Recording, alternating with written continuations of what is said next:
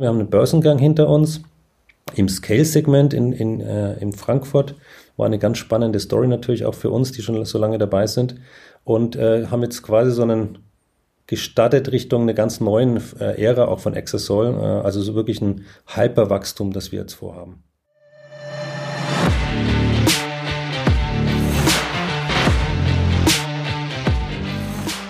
Hallo und herzlich willkommen zum Datenbusiness Podcast. Mein Name ist Bernhard Sonnenschein, ich bin Gründer und Chefredakteur von datenbusiness.de. Ich werde hier verschiedene Themen der Datenwertschöpfung besprechen, mal allein und mal mit tollen, hochkarätigen Gästen, nämlich den Machern der Datenwirtschaft.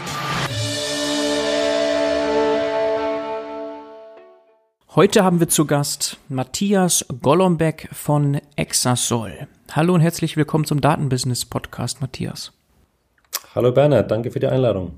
Sehr gerne. Äh, Matthias, du bist Informatiker, wenn ich das richtig sehe, auf LinkedIn in Würzburg 2003 abgeschlossen und danach anscheinend schon zu Exasol gekommen. Also eine ganz lange Zeit. Ist das richtig?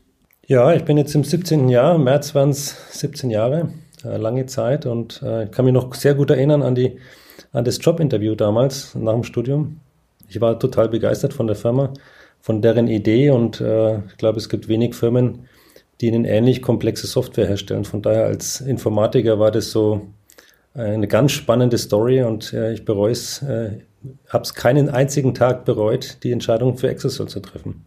Ja, und ist das auch wirklich so, deine einzige ja, Arbeitsstelle oder hattest du noch irgendwie Praktika oder andere Sachen gemacht? Ich habe während dem Studium ähm, ja intern an den, an den äh, Lehrstühlen ähm, einiges an Arbeit gemacht, aber ist es in der Tat, es ist äh, die einzige Firma, wo ich dann angestellt war. Muss allerdings dazu sagen, die Firma Exasol hat sich äh, über die 17 Jahre natürlich auch extrem weiterentwickelt. Von daher, manche Leute sagen, es ist äh, sonderbar, dass man bei einer Firma so lange bleibt. Ich habe das Gefühl, ich bin bei fünf, sechs Firmen gewesen, wenn man sich die Entwicklung anschaut und bin da auch sehr dankbar, mit der Firma gewachsen sein zu dürfen, also auch persönlich. Ja, ja, das ist schon spannend, genau. Wie du sagst, von außen betrachtet sieht das schon erstaunlich aus. Tatsächlich 16, 17 Jahre, ein Arbeitgeber. Ähm, aber auf der anderen Seite, Exasol gegründet, glaube ich, 2000. Du bist da sehr früh dazugekommen. Das heißt wirklich, das fühlt sich ja fast schon an wie so ein bisschen auch dein Unternehmen oder mit Gründerdasein. Also von ganz früh an dabei bis jetzt zum, äh, ja, sehr großen mittlerweile Scale-Up, muss man sagen, ne? Ja, absolut. Also ich fühle mich, das ist nicht mein Baby, es ist unser Baby, aber ich habe schon eine sehr große Leidenschaft zu der Firma, natürlich über die Jahre entwickelt. Und das liegt natürlich an, an der Technologie und an dem Markt, der extrem spannend ist, aber vor allen Dingen an den Menschen, mit denen ich so lange schon zuerst zusammenarbeite. Also der, damals war das wirklich wie eine kleine Garagenfirma noch. Wir waren ungefähr 15 Entwickler und auch wirklich nur Entwickler hat sich sehr technisch angefühlt und äh, super spannend. Äh, eins der komplexesten Projekte, Produkte am Markt, also massiv paralleles Processing, In-Memory-Verarbeitung und dann ein relationale Datenbankmanagementsystem. Ähm, sowas gab es in Deutschland eigentlich kaum. Da gibt es vielleicht noch eine SAP, die komplexe, ähm, ich sage jetzt mal Enterprise-Software herstellt. Und von daher, nee, war eine super spannende Zeit. Mhm. Okay, wir kommen auch gleich zu Exasol. Gibt es noch irgendwelche Punkte, die du über dich erzählen möchtest? Ähm, ich bin 41. Ähm, ja, was kann ich erzählen? Also ich bin ein leidenschaftlicher Technologe, sage ich jetzt einfach mal. Ähm, ich liebe es, mit Mitarbeitern zu arbeiten, Organisationen zu entwickeln. Da kommen wir vielleicht später auch noch mal ein bisschen dazu.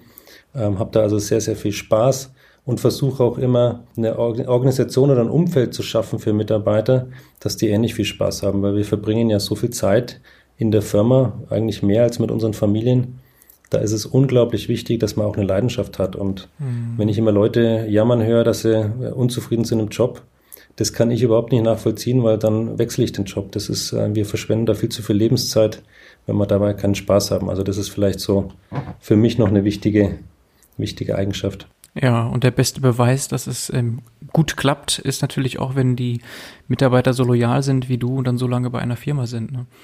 Ja, sehr spannend. Du bist jetzt ähm, ja sieben Jahre CTO bei Exasol, also wie du sagst, Technologe, Chief Technologe, kann man das ja auch übersetzen.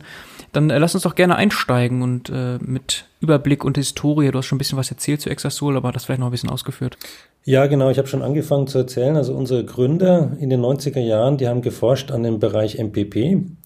Also massiv paralleles Processing, also wie kann man Algorithmen so bauen, dass sie Hardwareinfrastrukturen optimal ausnutzen.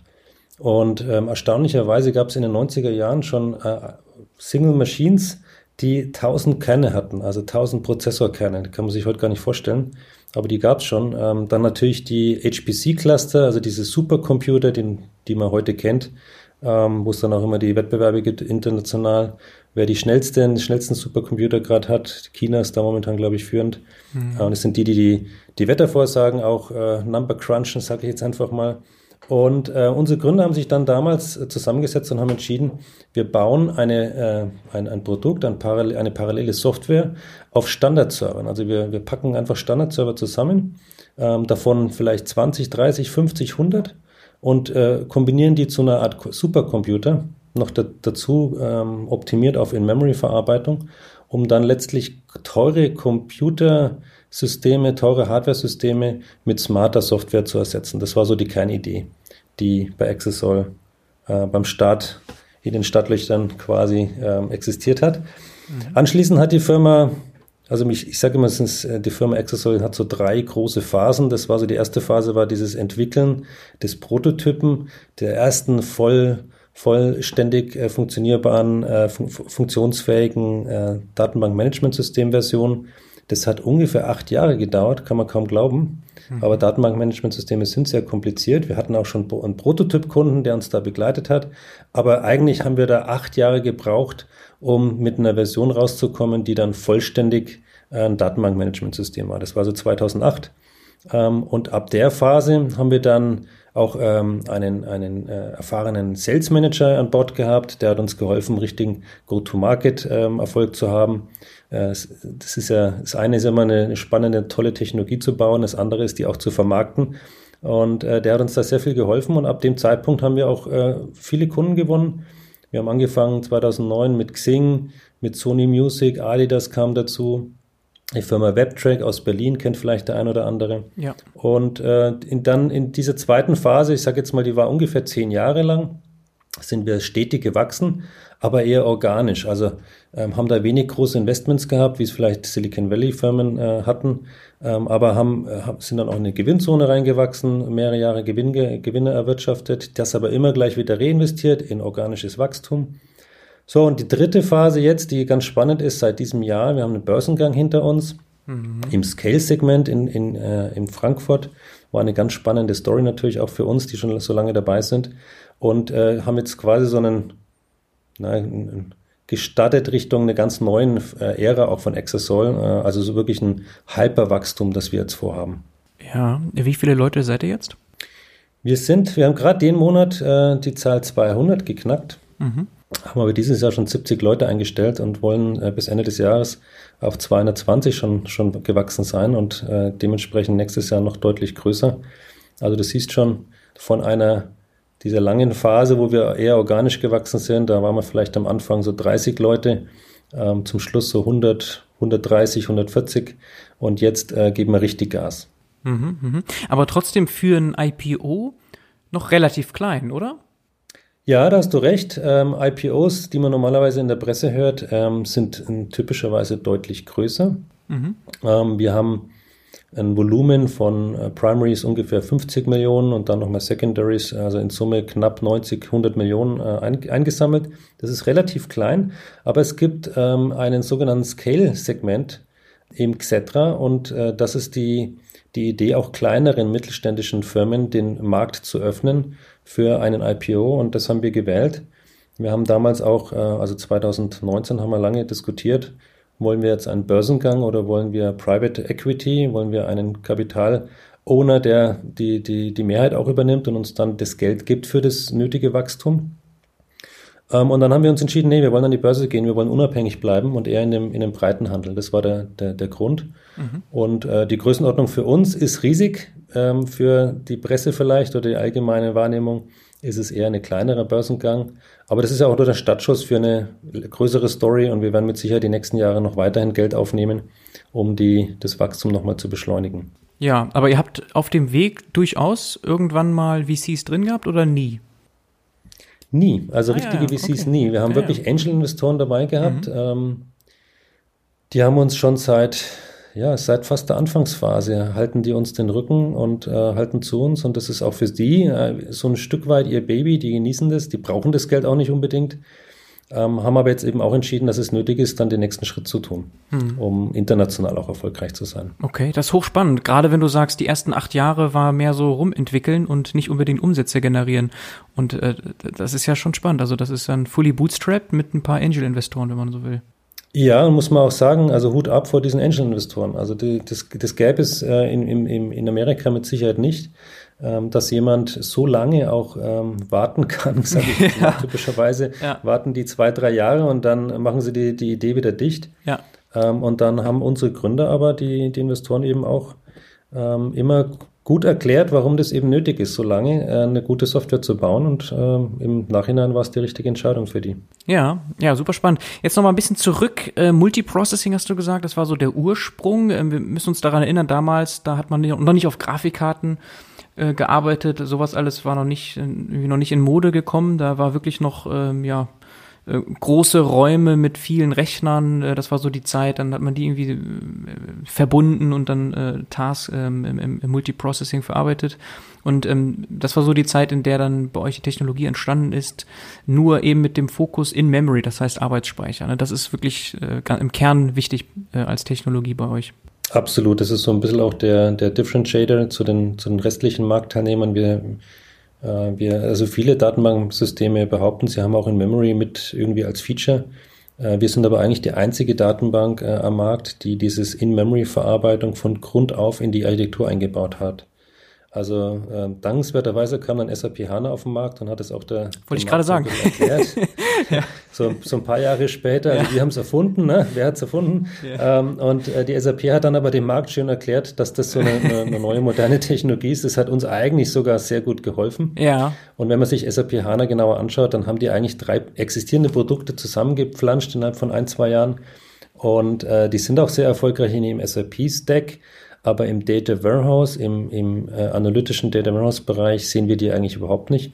Und von daher behaupten wir als analytische Datenbank sind wir die einzigen, die auf In-Memory gesetzt haben. Und es war damals im Jahr 2000 eigentlich schon sehr visionär, ähm, auch darauf zu setzen. Es war noch eine 32-Bit-Architekturzeit. Also man konnte auch nur zwei Gigabyte an Hauptspeicher überhaupt adressieren.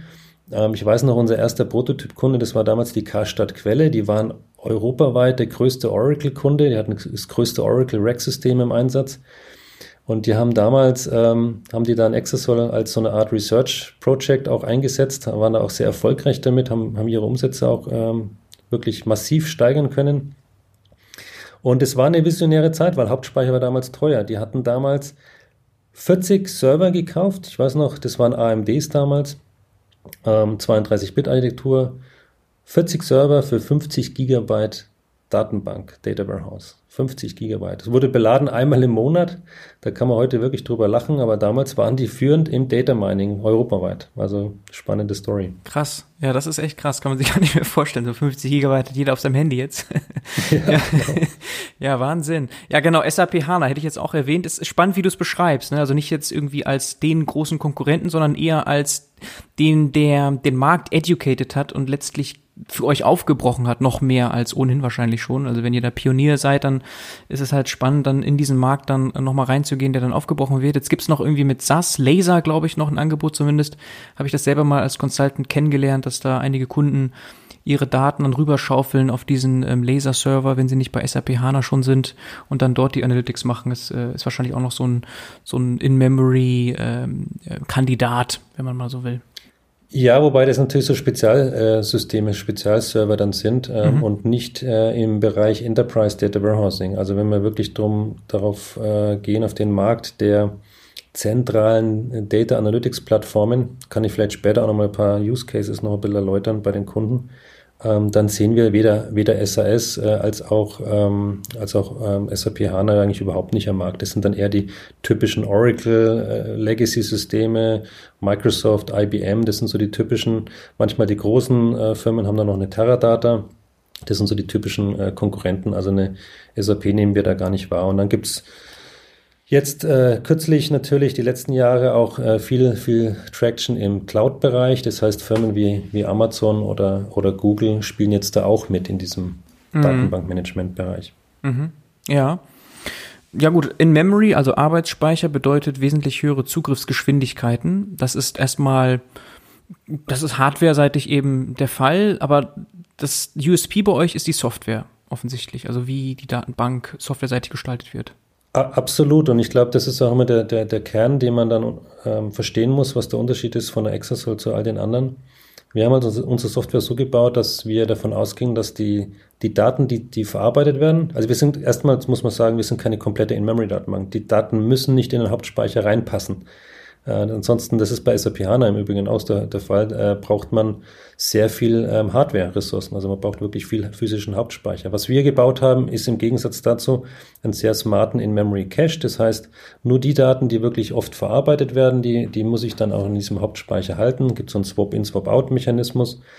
Aber die Grundarchitektur der Algorithmen ist eben darauf gebaut, dass ich Random Access Algorithmen verwende. Ne? Und ähm, wenn jetzt die Daten gar nicht mehr im Hauptspeicher reinpassen würden und ich laufend auf Festplatte ein- und auslagern müsste, dann würde die, die Access soll sogar langsamer sein als eine, eine ich sage jetzt mal so eine, so eine langsame Oracle. Aber wenn ich dann eben genug Hauptspeicher habe, dann ist das Ganze zum Teil 50 oder 100 mal schneller. Also wirklich ein ganz anderes Level. Und jetzt kann man sich fragen, woher kommt es? Ähm, ja, weil ich eben diesen Random Access habe. Ne? Also wenn ich auf Festplatte zugreife, auf einen Datensatz, dann ist es 100.000 Mal langsamer, als wenn ich auf dem Hauptspeicher zugreife. Mhm. Und jetzt kann ich natürlich Hauptspeicher als Cache verwenden für bestimmte Daten, um das ein bisschen zu beschleunigen. Aber dann werden trotzdem äh, so blockweise die Algorithmen ausgeführt und dann werden wieder Daten auf Festplatte zurückgeschrieben und damit habe ich eben nicht diesen, diesen großen Sprung an Performance Boost, den ich mit, mit so einer kompletten Architektur habe. Ja, Random Access, Zufall, was kannst du das noch ein bisschen ausführen?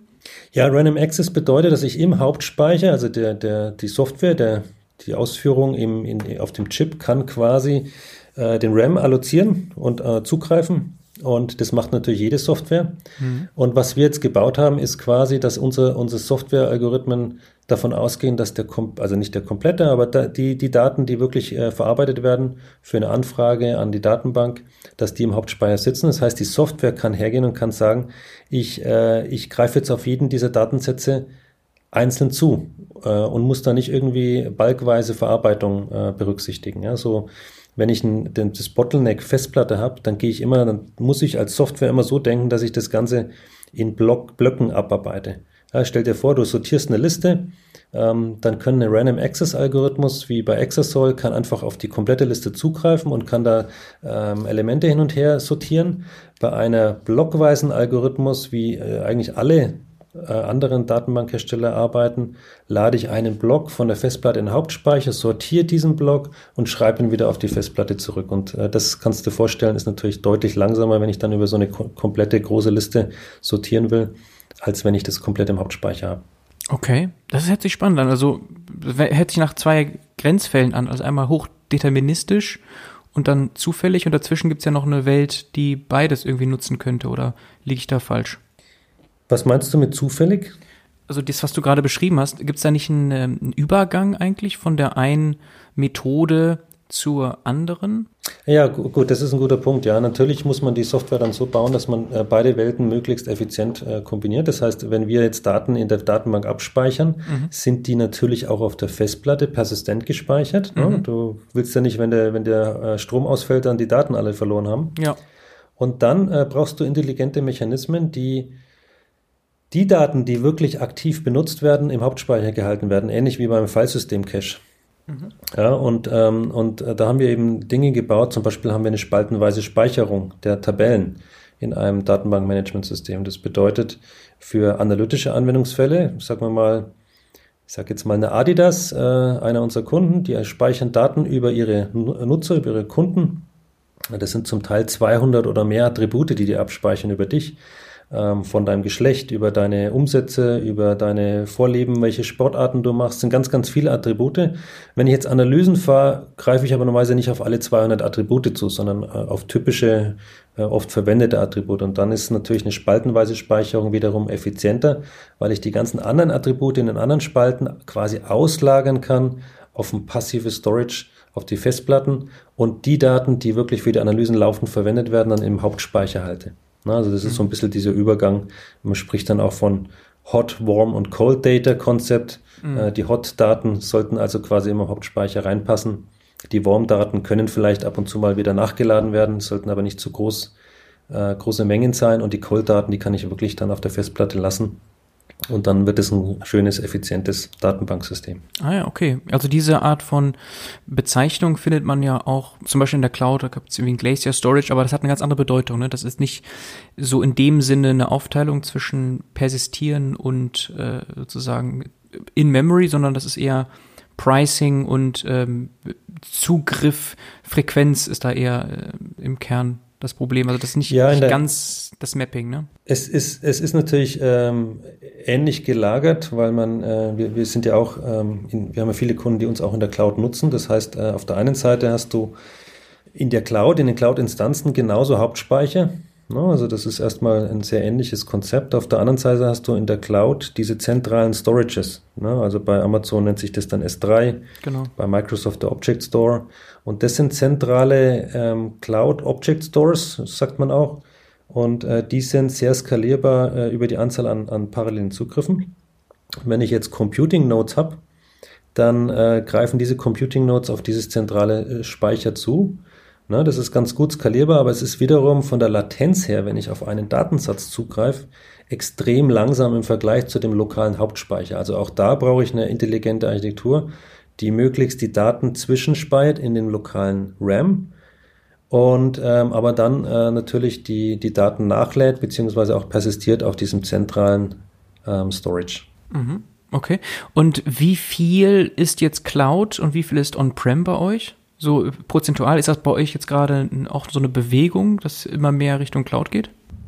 Ja, also da wir auch international viele Kunden haben, ähm, Deutschland ist da ja immer so zwei Jahre, sagt man im Schnitt hinterher. Äh, in Amerika ist Cloud also wirklich auch schon der Standard. Es gibt weiterhin viele Firmen, die, die wollen on-premise bleiben. Cloud ist ja auch per se nicht wirklich günstig. Cloud macht dich vor allen Dingen agil. Das heißt, äh, du musst jetzt nicht zu deiner IT und musst dann Hardware kaufen und zum Teil mehrere Monate warten, bis das alles installiert ist. In der Cloud mache ich ein paar Knopfdrücke und kann, äh, kann meine Systeme quasi hochfahren. Das ist also extrem agil.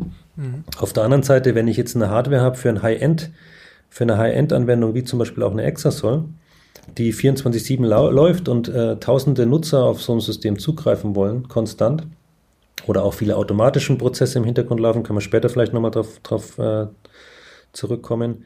Dann ist in der Cloud so eine, so, ja, eine Bereitstellung von so einer Infrastruktur extrem teuer.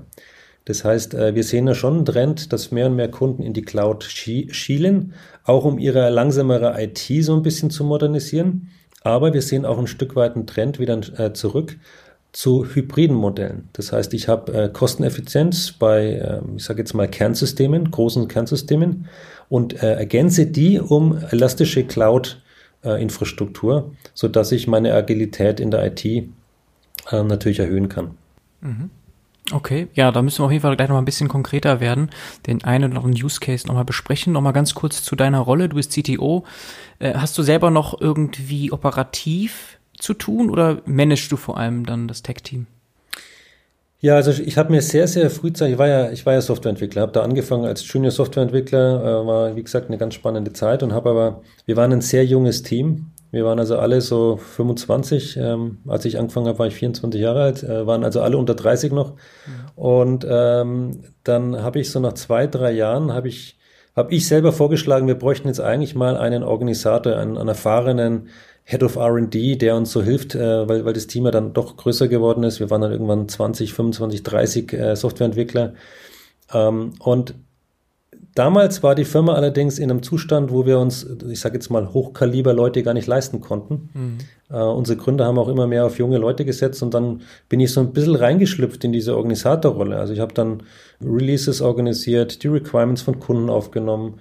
Ja, also mehr dann die Teams auch angefangen zu organisieren und habe mich dann irgendwann relativ frühzeitig eigentlich schon, habe ich mir selber verboten zu entwickeln. Ich weiß, dass viele CTOs immer noch ihre Hände ähm, auf der Technologie haben und das eigentlich nicht loslassen wollen. Ich war da ein bisschen anders, weil ich, weil ich mir, ich war der Meinung, ich muss zwar nah dranbleiben, aber wenn ich selbst operativ noch tätig bin, werde ich meiner eigentlichen Rolle nicht gerecht, das Managen, so wie du es ausdrückst, oder organisieren. Und äh, auf einer gewissen Weise hat es wehgetan, weil dieses Entwickeln macht natürlich wahnsinnig Spaß und das will man nicht hergeben. Auf der anderen Seite, wenn man dann die Organisation richtig ähm, umsetzen will, dann ist das schon sehr, sehr zeitfressend auch. Mhm. Und so bin ich über die, über die Jahre so ein bisschen in diese Richtung, ich jetzt mal, rübergewandert von Softwareentwicklung, Head of RD dann und irgendwann ähm, bin ich dann in diese Verantwortung als Vorstand auch reingerutscht, ja, reingerutscht, äh, reingerutscht worden. Ob ich jetzt dann nochmal den nächsten Schritt machen möchte und da Verantwortung über mehrere Tech-Teams auch über, übernehme. Und so, so war die Entwicklung ein Stück weit. Okay, und äh, weil du sagst mehrere Tech-Teams, dann gibt's unter dir nochmal einige Head-Offs, die andere Bereiche dann äh, managen.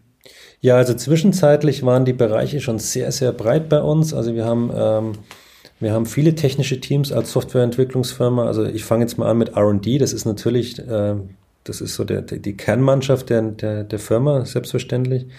Aber wir haben dann auch ein Operations-Team. Das sind so die Systemadministratoren, die die Systeme für Kunden, ähm, ich sage jetzt mal, betreiben, den Product Support anbieten, ähm, auch Trainings anbieten, die ganze Dokumentation äh, sich kümmern, also die ganzen ich sage jetzt mal, die Kundenbetreuung.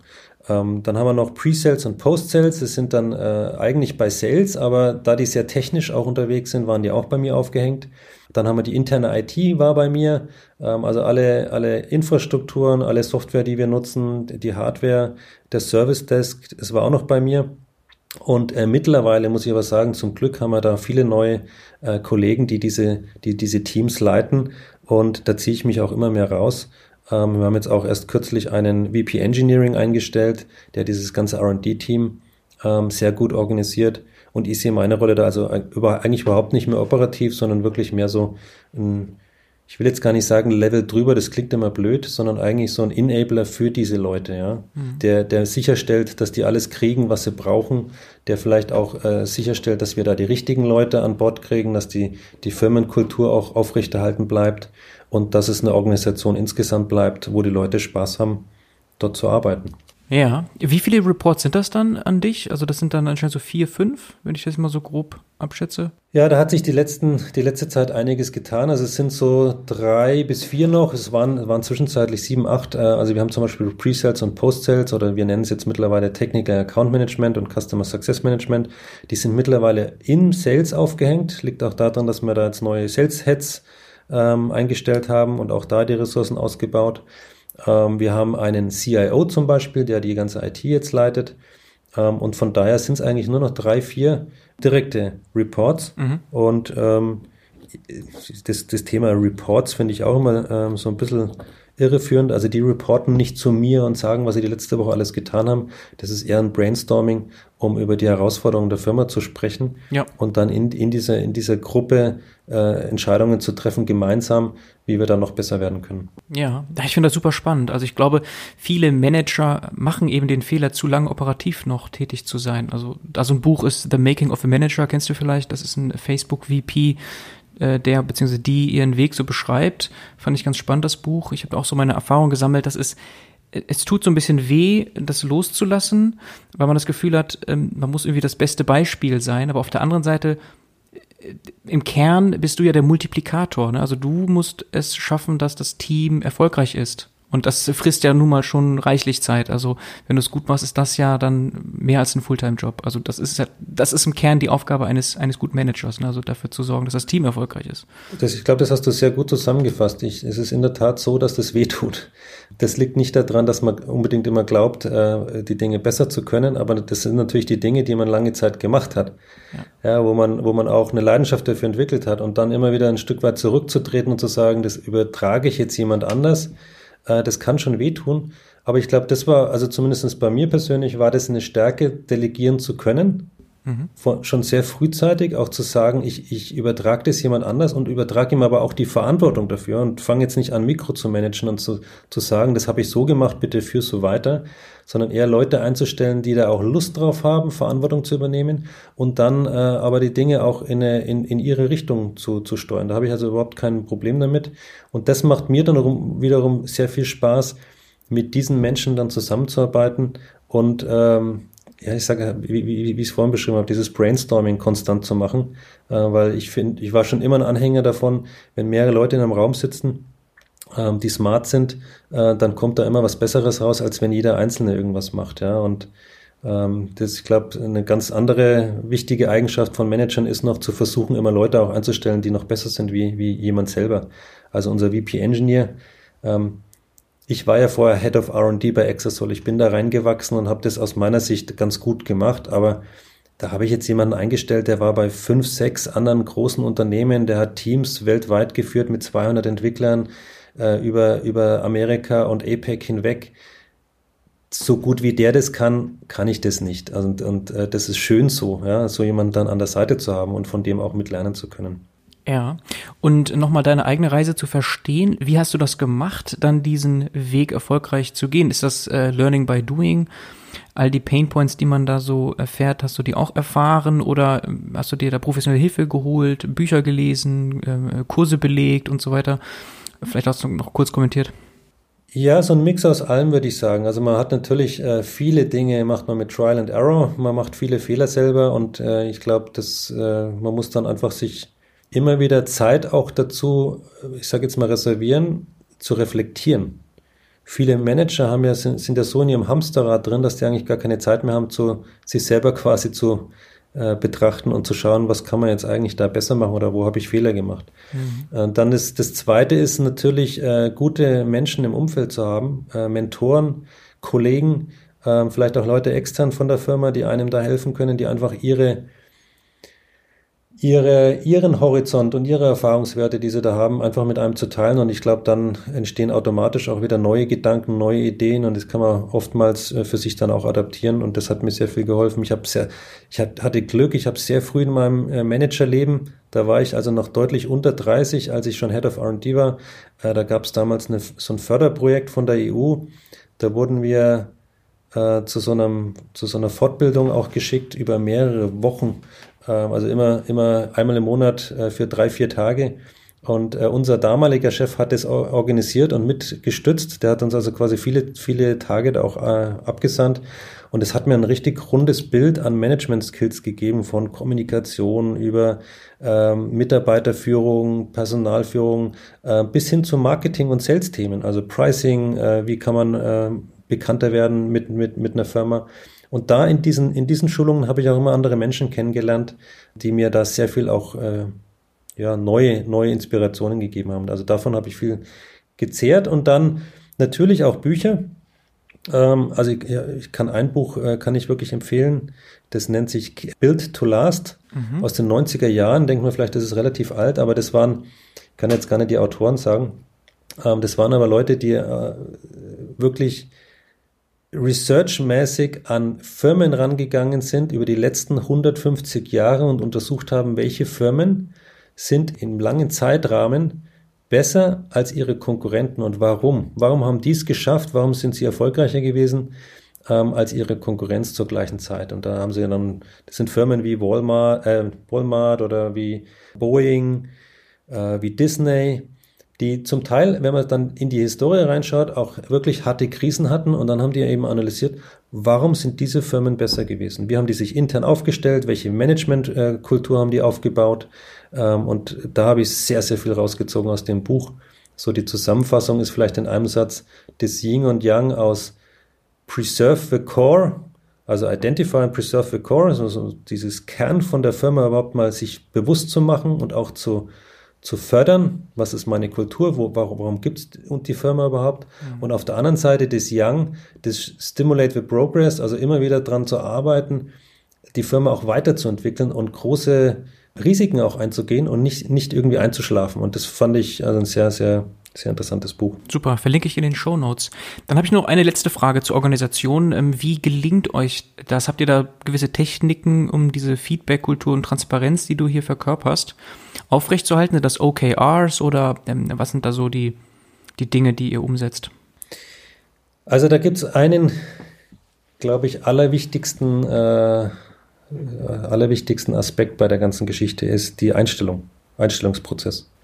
Also wenn wir, wenn wir Mitarbeiter einstellen, ich glaube, das ist also ich bin CTO von Exasol, die Firma ist mittelständisch, da bin ich stolz auf das Produkt, aber ehrlich gesagt äh, muss ich sagen, da, die, die, den Großteil dieser, dieser Leistung haben andere vollbracht. Wir haben tolle Architekten, wir haben tolle Softwareentwickler, die haben, die haben dieses Produkt äh, aus der Taufe gehoben und zu dem gemacht, was es heute ist. Ich glaube, meine, mein größtes Talent war eigentlich rückblickend, die richtigen Leute zu finden, äh, die Teams zu bilden und die, die, die bei den Einstellungen darauf zu achten, dass, dass das die richtigen Leute sind. Wenn du die, die Leute findest, die leidenschaftlich dabei sind und Verantwortung übernehmen, ist das eigentlich 80 Prozent von dem Ganzen. Mhm. Da brauchst du eben nicht diese, ich meine, die helfen alle, OKRs und all diese, diese technischen äh, Themen, die man dann umsetzt für die bessere Kommunikation, für klarere Ziele und so weiter. Ist alles schön und gut, aber ich glaube, 80 Prozent sind die Menschen, und wenn die alle mitziehen, und ich glaube, da haben wir bei Exasol eine fantastische Kultur, vom Top-Management bis runter in jede Abteilung, wenn du dir diese Mitarbeiter anschaust, da ist jeder mit Leidenschaft dabei, geht die Extrameile und dann funktioniert das. Also unabhängig von dem, von den Systemen, die du dann nutzt. Wow.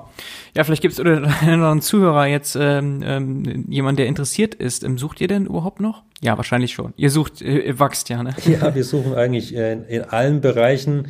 Also wenn es da draußen Leute gibt, die, die da mit anpacken wollen, eine, eine tolle Softwareprodukt jetzt weltweit bekannt machen wollen in, in allen möglichen Bereichen, Technologie, Sales, äh, der ganze Backend-Bereich. Bewerbt euch. Also kann ich euch nur empfehlen. Jeder, der zu uns kommt, sagt, wir haben da auch was ganz Besonderes. Ähm, ich selber war ja nur bei der einen Firma, ich habe den Vergleich gar nicht. Aber ich höre es eben immer wieder von Leuten, die dann von außen kommen, die sagen, da habt ihr schon irgendwie was Besonderes gebaut, mhm. von der Kultur her. Okay. Ja, dann äh, lass uns doch gerne noch mal ein paar Beispiele konkreter ausführen, welche Probleme Exasol löst. Ja, ähm, also wie, ich habe es ja vorhin schon erwähnt, Exasol ist eine analytische Datenbank. Ähm, wir sind in dem, in dem Data Warehouse-Bereich und ich glaube, es gibt so drei große Anwendungsfelder von Exasol. Ähm, die, da gehen wir vielleicht ein bisschen dann durch und dann kann ich auch ein paar Beispiele nennen. Mhm. Das, der erste ist der, der Data Warehouse-Bereich. Ähm, ich meine, mittlerweile gibt es viele Begrifflichkeiten dafür. Viele sprechen von Big Data oder Data Warehouse oder Data Lakes und so weiter. Das ist ja, mittlerweile ist das Datenökosystem immer komplizierter geworden. Ähm, wo, wo, wir bei, bei Firmen eine Rolle spielen, ist immer dann, wenn Datenanalysen äh, ganz, ganz wichtig sind, was ja mittlerweile durch alle Branchen immer wichtiger wird auch. Mhm. Und äh, wenn du, wenn du so ein zentrales Core-System brauchst, was dir Leistung liefert. Ne? Also ich habe ja schon erklärt, Exasol mit In-Memory und MPP, dieses massiv parallele. Wir liefern äh, zum Teil 50 mal schnellere Performance. Also das ist, das können auch Leute fast nicht glauben, wenn sie es dann mal in den Händen sehen. Und das wird dann genutzt für dieses zentrale, man kann sprechen vom Data Hard oder, oder zentralen Enterprise Data Warehouse oder ähm, einige Firmen bauen dann einen, einen, Data Lake auf, auf einem Hadoop oder auf einem S3 und oben drüber haben sie dann eine sogenannte Operational Analytics Layer, wo dann die Datenanalysten darauf zugreifen können. Also das ist so der erste Anwendungsfall, wo wir so eine zentrale Datendrehscheibe quasi sind.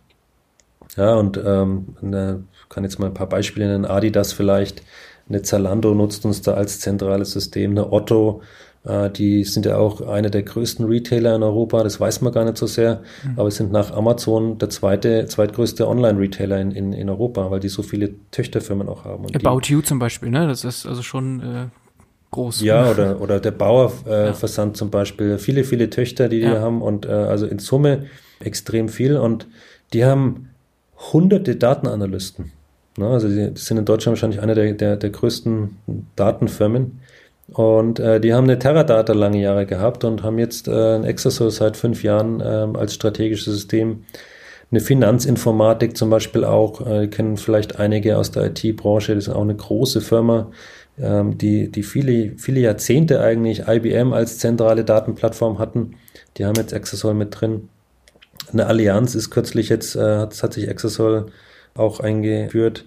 Eine Eventim, Nixing. Also die sind sehr viele deutsche Firmen auch. Kann später vielleicht auch nochmal über die Internationalisierung auch reden. Also da haben wir auch einige Firmen. Mhm.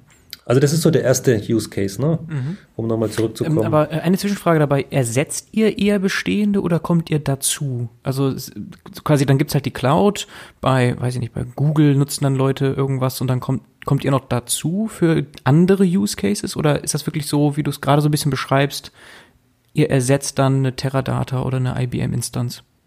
Ja, das ist, ähm, das ist gemischt. Also viele Firmen, die fangen jetzt nicht an und machen ein komplettes Replacement von ihrem existierenden Data Warehouse. Und da kommen wir eigentlich schon zu dem zweiten Use Case. Das ist mhm. eine sehr gute Überleitung.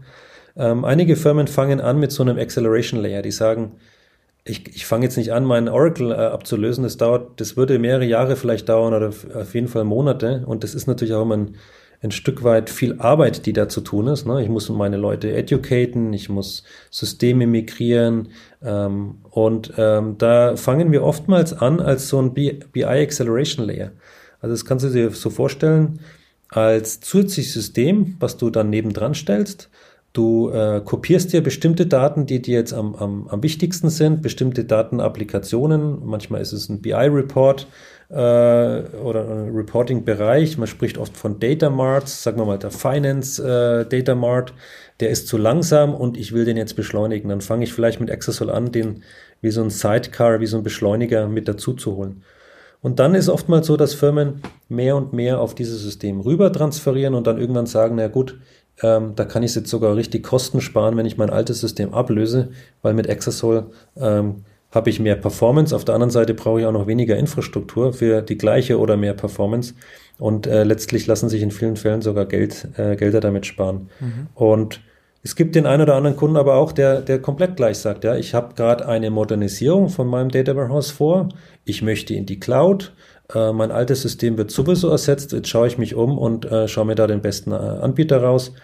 Und da kommen wir auch ähm, sehr oft zum Zug mittlerweile. Ja. Ja. Aber ihr habt jetzt keine mittelständischen Kunden, du hast jetzt nur Konzerne eigentlich erwähnt. Ja, doch, wir haben auch mittelständische. Ich, ich, ich nenne natürlich immer die großen, weil die dann mhm. jeder kennt. Äh, aber wir haben auch viele kleine Firmen. Ähm, ich sage jetzt mal zum Beispiel eine sehr interessante Firma ist die Firma Blue Yonder aus Karlsruhe. Ah, ja. Die machen Prediction im Retail-Bereich. Die werden wir nicht, nicht, viele Leute kennen. Ja, die sind gekauft worden, ne, vor einiger Zeit auch. Ja, genau. ja. Äh, von einem amerikanischen Hersteller. Ja. Und was die machen, sind Datenanalysen Predictions für Retailer und nutzen uns dann in ihrer Engine äh, hinten dran. Mhm. Äh, die Firma WebTrack habe ich vorhin schon erwähnt, ist auch ein mittelständisches Webtracking-Unternehmen mhm. ähm, in Berlin. Mhm. Und die nutzen uns auch unten drunter als Engine für ihre äh, Web-Analysen, die sie ihren, ihren Kunden wiederum anbieten. Mhm. Oder auch eine Firma wie Agravis, die in der äh, Landwirtschaft Optimierungen macht. Die machen auch datengetriebene Analysen. Ah, die sind hier in äh, Münster. wo ich auch sitze. Okay, die kennst du auch, ja. ja. Also von daher, deswegen nenne ich immer die größeren, ja. äh, die DAX-Unternehmen, wie auch eine Böhringer Ingelheim zum Beispiel oder eine Daimler oder eine, eine, Allianz, das sind natürlich die großen Flagships. Ähm, aber nee, es gibt ja mittlerweile eigentlich, braucht ja jeder Analysen. Ja. Und wir sind jetzt auch nicht extrem teuer oder so, von daher sind wir schon. Ja, das war auch so ein bisschen meine Frage, glaube ich, damit. Also so ein bisschen die Flexibilität und Pricing dabei, ob ihr jetzt nur in Frage kommt für Super Enterprises sozusagen oder ob ihr da auch, ihr habt jetzt kein Freemium-Modell, wie jetzt einige äh, andere Software-Companies, das kann ich mir jetzt nicht so ganz vorstellen, oder? Aber. Ja, es gibt eine sogenannte Community äh, Edition, ah. die kannst du sogar produktiv nutzen, die ist dann okay. aber halt eingeschränkt auf die Datenmenge. Aha. Das heißt, es gab auch einige Kunden, die haben das für ihren für ihren Proof of Concept, sage ich jetzt mal, ähm, auf ihren Laptop runtergeladen und waren dann schneller als das produktive Oracle-System. Oh. Aber wenn ich ja. dann wirklich ähm, Enterprise äh, möchte und äh, geclustert auch natürlich dann mit mehreren Servern, dann brauche ich die, die richtige Softwareversion. Ja, und da ist typischerweise schon sechsstellig äh, als ähm, ja. jährliche Lizenz, ne? Genau. Ja, ja. Okay, ja, das ist schon mal echt spannend, was du dazu erzählst. Also mir fällt als Data Scientist immer sofort ein bei Multiprocessing, ähm, Spark oder eben Databricks. Ist das eine, ist das so richtig als Vergleich oder ganz anders vom Use Case her, wenn du das noch ein bisschen ausführst? Ja, das ist natürlich auch eine spannende Firma. Also ich meine, äh, es gab ja auch eine, eine Welle über, ich sage jetzt mal fünf, sechs, sieben Jahre, wo äh, die Big Data, die Hadoop-Systeme ähm, und ähm, Spark ist da relativ ähnlich ähm, sehr gehypt worden. Also da hat man dann gedacht, dass die Clouderas und die Hortonworks und die MapRs ja den kompletten Datenbank ja über, überrumpeln. Und dann kam Spark aus der aus dem, äh, aus dem Boden gestampft und äh, war dann noch ein bisschen schneller wie die, wie die alten Systeme und war dann auch im, im Data Science Bereich äh, sehr, sehr erfolgreich. Nee, ich sehe die eigentlich gar nicht als Konkurrenten. Die werden, äh, diese, diese Systeme werden oft für die Datenprozessierung verwendet oder eben für Data Science konkret. Mhm. Und ähm, Exasol ist da eigentlich nicht äh, der Konkurrent, sondern es ist eher ein, ein anderer Teil vom Datenökosystem. Ja, also da, da, da hast du auch wieder eine perfekte äh, nicht abgesprochen. Zum, zum, überhaupt nicht abgesprochen. Echt erstaunlich. Zu dem dritten Use Case, den wir, den wir anbieten, also neben diesem Enterprise Data Warehouse und diesem Acceleration äh, Layer, haben wir auch einen Data Science Story. Und äh, da glaube ich, kann ich ganz gut erklären, wie dann so ein Spark auch zusammenhängt mit Exasol. Ja. Ähm, Spark wird oftmals verwendet, um die Daten zu prozessieren, äh, zu integrieren und dann eben auch solche Data Science Labs zu bauen. Also wo ich diese Modellierung der statistischen Modelle äh, mache, um dann äh, Predictions zum Beispiel, ähm, Segmentierungen äh, zu machen ne, auf diesen Trainingsdaten. So, und Exasol kommt da auch ein, äh, ins Spiel. Das heißt, wir sind zwar eine relationale Datenbank, aber wir haben äh, eine offene Schnittstelle, ein Framework gebaut, ähm, das Data Science Languages integriert in SQL. Ja, also das, diese zwei Welten sind normalerweise bei Firmen sehr stark getrennt. Es gibt dann meistens diese Data Scientists, die arbeiten mit Python und mit R, äh, vielleicht manche mit Java, ist nicht ganz so äh, bekannt und beliebt. Äh, gibt dann auch kleinere Sprachen wie Julia oder, oder Scala gibt es zum Teil noch. Ne? Und mhm. dann gibt es die, die Frameworks wie TensorFlow, viel, viel Open Source auch und viel in diesem Data Lab-Bereich. Und äh, SQL ist dann so mehr so die traditionelle Data Warehouse-Welt und die zwei Welten sind oftmals sehr getrennt. Was wir jetzt anbieten ist, dass du, äh, also erstmal ähm, haben wir sogenannte UDFs, User Defined Functions. Ähm, da kannst du beliebige Programmiersprachen installieren. Wir haben quasi defaultmäßig schon Python, R, Java, Lua schon mit drin. Du kannst aber auch äh, zusätzliche Sprachen auch äh, ganz leicht installieren. Das ist so ein Open Source Ansatz auch. Und anschließend kannst du jetzt hergehen und kannst sagen, die statistischen Modelle, die ich dann in Python zum Beispiel erstellt habe, diesen Code installiere ich in Exasol in einem Data, äh, Data Warehouse, in einem relationalen äh, Datenbankmanagementsystem. Und dann kann ich auf den Big Data in Memory und MPP kann ich diese Modelle anwenden. Ja, jetzt äh, ist, ist der große Vorteil dabei, dass ich die zwei Welten verheirate. Ich kann also einem CFO einen BI-Report geben. Das kann ein Tableau oder MicroStrategy oder Cognos. Wir wollen wir hier keine Werbung machen für einen Hersteller. Äh, das ist ein Frontend, äh, wo ich dann ein Dashboard habe und der CFO klickt auf das Dashboard, macht Refresh und unten drunter wird ein SQL ausgeführt auf einer Exasol und die enthält ein statistisches Modell und wendet es auf die Daten an. Mhm. Also das ist, äh, das ist so die dritte, der dritte Use Case, den wir anbieten. Und da hat erst kürzlich also die, die, die Firma Dell kennt ja der ein oder andere, ähm, deren Personalabteilung nutzt Exasol in Amerika. Und der Data Scientist dort hat gesagt, äh, wir, haben, wir haben sein Leben revolutioniert, weil er jetzt endlich diese Data Science, die ja sehr kompliziert auch zu verstehen ist, in die Hände von den Standarddatenanalysten äh, geben kann. Mhm. Also das ist so der dritte Use Case. Ah ja, okay, verstehe. Also dann Backend ist Exasol und Frontend ist äh, Looker, Click, Tableau, you name it. Power BI. Ganz genau. Ah ja, okay. Das ist spannend. Und es ist aber immer relational. Das heißt, die NoSQL-Welt ist da unberührt von euch. Ne? Da, da, das ist ein ganz anderes äh, Problem. Ne? Ja, hm. absolut. NoSQL war ja auch mal so ein Zwischenhype, wo dann jeder gedacht hat, no, NoSQL oder NewSQL, diese Systeme werden dann auch die alten relationalen Systeme ablösen. Mhm. Die waren sehr oder sind immer noch sehr, sehr erfolgreich, äh, wenn es darum geht, diese, diese Transaktionswelt und die Datenverarbeitung ähm, zu ergänzen oder zu ersetzen. Mhm. Ja, also viele Datenmengen, zum Beispiel in einem Online-Shop, einfach schnell zu verarbeiten. Äh, Wenn es aber um die Analysen geht, diese Analytics, äh, analytische, analytische BI, sagt man zum Teil auch, ähm, dann ist eigentlich die relationale Welt äh, weiterhin die schnellste und die einzige, die wirklich Performance liefert. Also durch diese Relationen, durch diese Struktur in den Daten, durch die Datenbereinigung vorab schon, kann ich überhaupt dann erst äh, performant auf die Daten zugreifen. Und wenn ich dann äh, mir anschaue, wie, wie zum Teil äh, die Daten dann ohne Schema, also Schema-less, äh, kennt, kennt der eine oder andere vielleicht auch, ja, dann irgendwo auf der Festplatte liegen in Rohdatenformat. Und dann werden diese, diese Sprachen verwendet, um die Daten einzulesen und zu transformieren während der Query. Dann kannst du dir vorstellen, durch diese verschiedenen Layers, da verliere ich wahnsinnig Performance. Ja, und von daher ist es in einem Datenökosystem hat es alles eine Rolle. Da ist ein Spark sehr erfolgreich in einem bestimmten Bereich und da sind die NoSQL-Systeme äh, sehr erfolgreich. Und dann gibt es die Storage äh, Layers, die sind für das Data Lake vielleicht äh, sehr erfolgreich. Und dann gibt es aber eben diesen Trend auch wieder, ein Operational Analytics, einen, einen relationalen äh, Layer aufzubauen ähm, oder aufrechtzuerhalten. Das wurde eigentlich nie abgebaut, sage ich jetzt mal, mhm. ähm, für, diese, für diese Datenanalysten. Okay, aber so wie du es erklärst, ist dann BI größer als Data Science auf Exasol eigentlich? Ich würde sogar sagen, dass das in allen Firmen auch größer ist. also man, man, Punkt, man ja. hört natürlich diese ganzen Data Science Stories, ja. ja. man liest die und äh, äh, Artificial Intelligence und Deep Learning und da gibt es ganz tolle Anwendungen ja. und die werden auch zunehmen, mhm. aber die ersetzen nicht die alte Welt, sondern die ergänzen die eigentlich. Und wenn du dann in die Firmen reinschaust, wie viel dann wirklich Data Science gemacht wird und wie viel ähm, typische Standardanalysen gemacht werden, ähm, dann ist es schon noch die, ich sage jetzt nicht Ausnahme, aber doch schon, schon deutlich weniger. Ja, ist ein sehr guter Punkt und fast schon ein schönes Abschlusswort. Aber äh, bevor wir zum Abschluss kommen, willst du noch irgendwas ähm, als Beispiel hier noch ganz kurz erwähnen oder hätten wir dann mit den drei Use Cases ganz gut? Ja, also vielleicht die drei Use Cases nochmal zusammenzufassen. Dann mhm. kann ich von, von Adidas reden, die, ja. die uns auch schon seit vielen Jahren einsetzen und äh, was die machen. Das ist super spannend. Also ich bin eh immer begeistert, was unsere Kunden mit dem System machen können. Aber was die jetzt dann durchführen, ist äh, auf ihrem Webshop äh, Dynamic Pricing. Also die, ähm, die, die, wie gesagt, die sammeln sehr viele Daten über die Nutzer, die machen da Marketingkampagnen ganz zielgerichtet, die versuchen dir auch in deinem Alter und in deinem, in deiner Nutzung und deinem bisherigen Kaufverhalten die richtigen Sportarten und die neuen äh, Produkte auch anzubieten. Aber in ihrem, in ihrem Webshop machen sie eben auch ein Dynamic Pricing und das ist auf äh, Data Science Algorithmen basiert. Die haben damals auch ein SaaS gehabt, so was du vorhin auch erwähnt hast. Mhm ähm, und eine Kombination aus SAS und Oracle und haben das jetzt mit Open Source R in Exasol ersetzt und äh, führen da quasi jeden Tag, machen die ihre Preise neu, äh, basierend auf statistischen Modellen.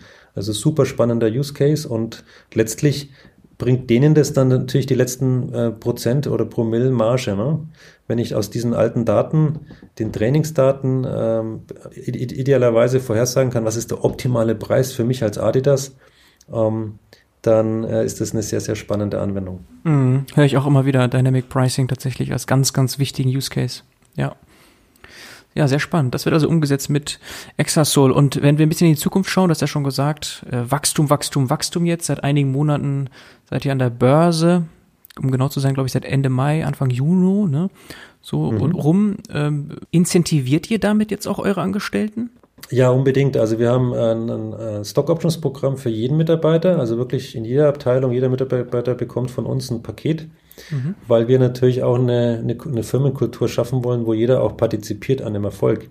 Wir äh, haben allgemein, wir haben, glaube ich, sehr gute Investoren auch jetzt äh, drin über den IPO, viele langfristige strategische Investoren, die jetzt nicht nur schnell das Geld machen wollen, irgendwelche Hedgefonds, das war auch sehr gut, weil unser Börsengang war sehr erfolgreich. In der Corona-Zeit war auch spannend mhm. und äh, dadurch konnten wir uns auch die, die Investoren raussuchen. Ähm, das war also sehr angenehm. Und äh, wir wollen aber dann auch intern natürlich die Leute äh, incentivieren und wenn die Firma durch die Decke geht, was, wovon wir momentan alle ausgehen, und wenn du dir den Kurs ja. anschaust dieses Jahr, dann ist das eine absolute Erfolgsstory. Wir sind mit 9,50 Euro äh, sind wir an die, an die Börse gegangen am ersten Tag. Äh, nach dem ersten Tag waren wir schon bei über 14 Euro. Und mittlerweile sind wir bei über 20. Also das ist schon eine, eine tolle Erfolgsstory und wir wollen natürlich auch, dass die Mitarbeiter davon partizipieren. Ich habe noch dazu gesehen, ihr seid Sponsor im Fußballbereich, erste FC Nürnberg zum Beispiel. da seid ihr offizieller Sponsor. Ne? Also ihr, ihr wachst in alle Richtungen sozusagen. Ähm, kannst du das noch kurz Wir kurz? wachsen absolut, ja, in, in alle ja. Richtungen und es macht auch unglaublich Spaß, kannst dir vorstellen, ja. wenn man da 16, 17 Jahre schon dabei ist und ja. eigentlich auch immer so eher so bootstrapped und, und organisch gewachsen und dann hat man plötzlich jetzt die Möglichkeit auch mal kreativ zu sein, ja. Und äh, das, die, die Sponsorship vom Club und übrigens auch von der Nationalmannschaft ah, äh, sind natürlich wow. für uns auch ganz spannende Dinge, ja. Also äh, ich, der FCN ist jetzt nicht, der ist jetzt nicht dafür da, äh, internationale Bekanntheit zu bekommen. Ne? Das ist mehr für den lokalen, für die lokale Awareness als Arbeitgeber auch. Ich glaube, das ist, äh, ist auch ein super sympathische Sponsorship und äh, also ich bin da persönlich auch involviert, habe da sehr viel Spaß mit dem Team dort zusammenzuarbeiten. Auf der anderen Seite haben wir natürlich die Internationalisierung vor uns und, und sind da schon mittendrin. Wir haben, äh, sind, glaube ich, schon bei über 20 Prozent Mitarbeiter in Amerika, mhm. haben da auch äh, hochkarätige Manager eingestellt, zum Beispiel unser Chief Product Officer, der von Salesforce kam, der war vorher auch bei SAP. Product Marketing ist da, wird da aufgebaut. Also die Amerikaner sind da natürlich auch, was das Go-to-Market angeht, sind da, sind da vorne dran. Das heißt, wir bauen auf der einen Seite im Marketing sehr viel auf. Wir wollen bekannter werden. Uns kennen immer noch zu wenig Leute. Deswegen freue, freue ich mich auch über deine Einladung. Ja. In Deutschland ist es, glaube ich, äh, schon ganz okay, aber international kennt uns wirklich kaum jemand. Und das ist auf der anderen Seite natürlich auch die große Opportunity, die vor der Firma liegt, wenn wir, wenn wir es schaffen, dass mehr Leute uns ausprobieren. Wenn, wenn wir mal in einem Proof of Concept drin sind, dann gewinnen wir 90 Prozent der Kunden, weil die so begeistert von der Technologie sind. Ja? Und ja. Äh, deswegen müssen wir jetzt viel in Marketing, in Sales investieren ähm, in diese ganze Go-to-Market-Strategie, das Messaging-Tunen. Und äh, ja, da passiert sehr viel. Wir haben schon viele Kunden in Amerika, habe ich auch schon erwähnt, ähm, mit, mit relativ wenigen äh, Aufwand. Und jetzt wollen wir halt richtig investieren in diese ganzen Richtungen, mhm. Richtung Personal, Marketing, aber dann eben auch so durch Sponsorship ein bisschen bekannter werden. Ja, also ich sitze in Nürnberg, ne? Headquarter. Und das Headquarter ist in Nürnberg, ja. wobei äh, wir sind schon immer ein sehr diverses Team auch aus vielen äh, internationalen Ländern, also auch das Entwicklungsteam. Ich kann ja die Zahl gar nicht nennen, aber wir haben bestimmt von den 200 Mitarbeitern sind bestimmt 30 Nationalitäten. Mhm. Äh, wir sprechen eigentlich auch nur noch Englisch. Das fühlt sich schon sehr international an. Wir haben in, in Deutschland noch Offices in, in Hannover und Berlin. Wir haben natürlich viele Leute, die remote arbeiten. Jetzt in Corona-Zeiten ist das ja sowieso noch mehr der Trend. Mhm. Äh, wir haben ein großes Office in UK, in London, schon viele Jahre. Die haben im Marketingbereich zum Beispiel sehr viel äh, übernommen. Mhm. Und der letzte Trend natürlich dann in, in Amerika. Da haben wir so ein Hub in Atlanta, Mhm. Ähm, in Georgia, das ist äh, sehr erfolgreich und dann aber mittlerweile am, im Silicon Valley, an der Ostküste, ähm, in Texas, äh, überall eigentlich äh, auch Mitarbeiter, weil der Markt natürlich gigantisch ist. Ja, remote, also keine Satelliten-Offices, sondern da sind dann einzelne Entwickler. Ja. Ah ja. Ja, Matthias, das ist ja eine sehr spannende Geschichte und es hört sich so an, als geht's jetzt, jetzt erst richtig los, ne? also, äh, das ist ja echt spannend. Also 17 Jahre schon dabei und jetzt geht's erst nochmal richtig los. Das ist echt super spannend. Ja, ich meine, äh, so kann man es natürlich sehen und du hast ja. schon recht. Äh, das ist jetzt nochmal ein Startschuss in eine neue Ära. Ja. Aber rückblickend würde würd ich auch nochmal betonen, das sollte nicht das Ziel von uns Managern sein, äh, so, so äh, riesige Umsätze zu machen und weltweit Bekanntheit und, und eine große Firma, mhm. sondern eigentlich habe ich jedes Jahr genossen und wieder einen kleinen Schritt zu machen. Und jedes Jahr war auch anders und jedes Jahr hat andere Herausforderungen gehabt.